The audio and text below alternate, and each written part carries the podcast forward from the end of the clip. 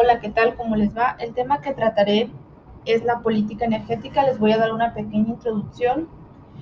También es denominada gestión energética. Se define como un proceso de optimización en el uso de la energía. Su objetivo es la búsqueda de uso racional y eficiente de la misma, así como también el aumento de la fiabilidad del sistema sin reducir el nivel de prestaciones.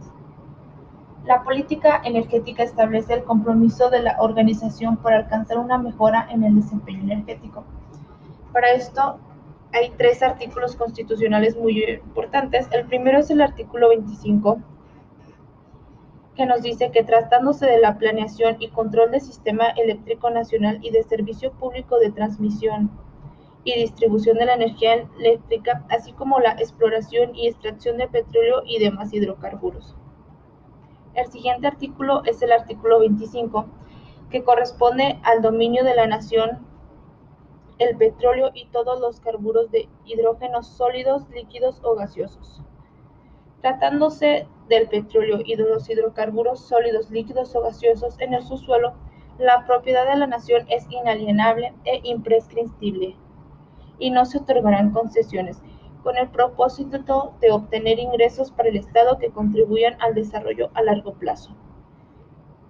Y por último, el artículo 28 que nos menciona que no se constituirán monopolios de las funciones en el Estado que ejerzan de manera exclusiva de las siguientes áreas estratégicas.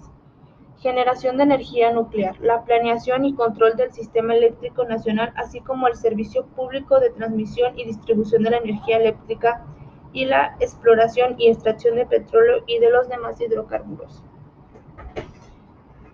Esto es algo muy importante, ya que el propósito principal del sector energía es proveer a la población y a las actividades económicas que se realizan en el país de las energéticas que se requiere de manera oportuna, con calidad y a precios razonables. En base a esto, realicé una pequeña investigación sobre el gas shell, como su nombre lo mencionan. Este es un tipo de gas natural que en lugar de encontrarse almacenado en bolsas bajo tierra, está en bloques de rocas sedimentarias formadas a partir de materiales orgánicos. ¿Cómo es su extracción? Su extracción tampoco es habitual para el resto del gas natural. Se hacen perforaciones en horizontal a través de las cuales se inyectan entre 4 y 10 mililitros de agua mezclados con arena y aditivos. Esta agua se cuela entre las fracturas de la roca para arrastrar y absorber el gas y salir con él al exterior. Este proceso que combina perforación horizontal con un método llamado fracturación hidráulica fue descubierto por una pequeña petrolera estadounidense, Michael, allá por el año 2000, que contribuye hacia la incorporación definitiva al mercado energético y al mercado eléctrico de gas shell. Alguna de las ventajas es que es más versátil que el carbón y utiliza tanto como combustible de transporte como para generar electricidad y calor. Es uno de los combustibles fósiles más limpios ya que emite menos CO2 y gases invernaderos que el petróleo y el carbón. Tiene un nivel altísimo de eficiencia eléctrica al 60%. Y esto es algo muy importante.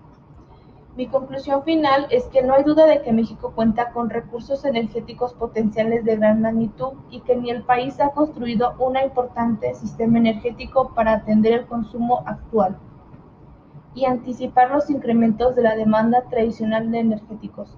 Podríamos estar satisfechos con esto, sin embargo, la cobertura energética regional no es satisfactoria y el desarrollo de los recursos energéticos primarios se ha deprimido.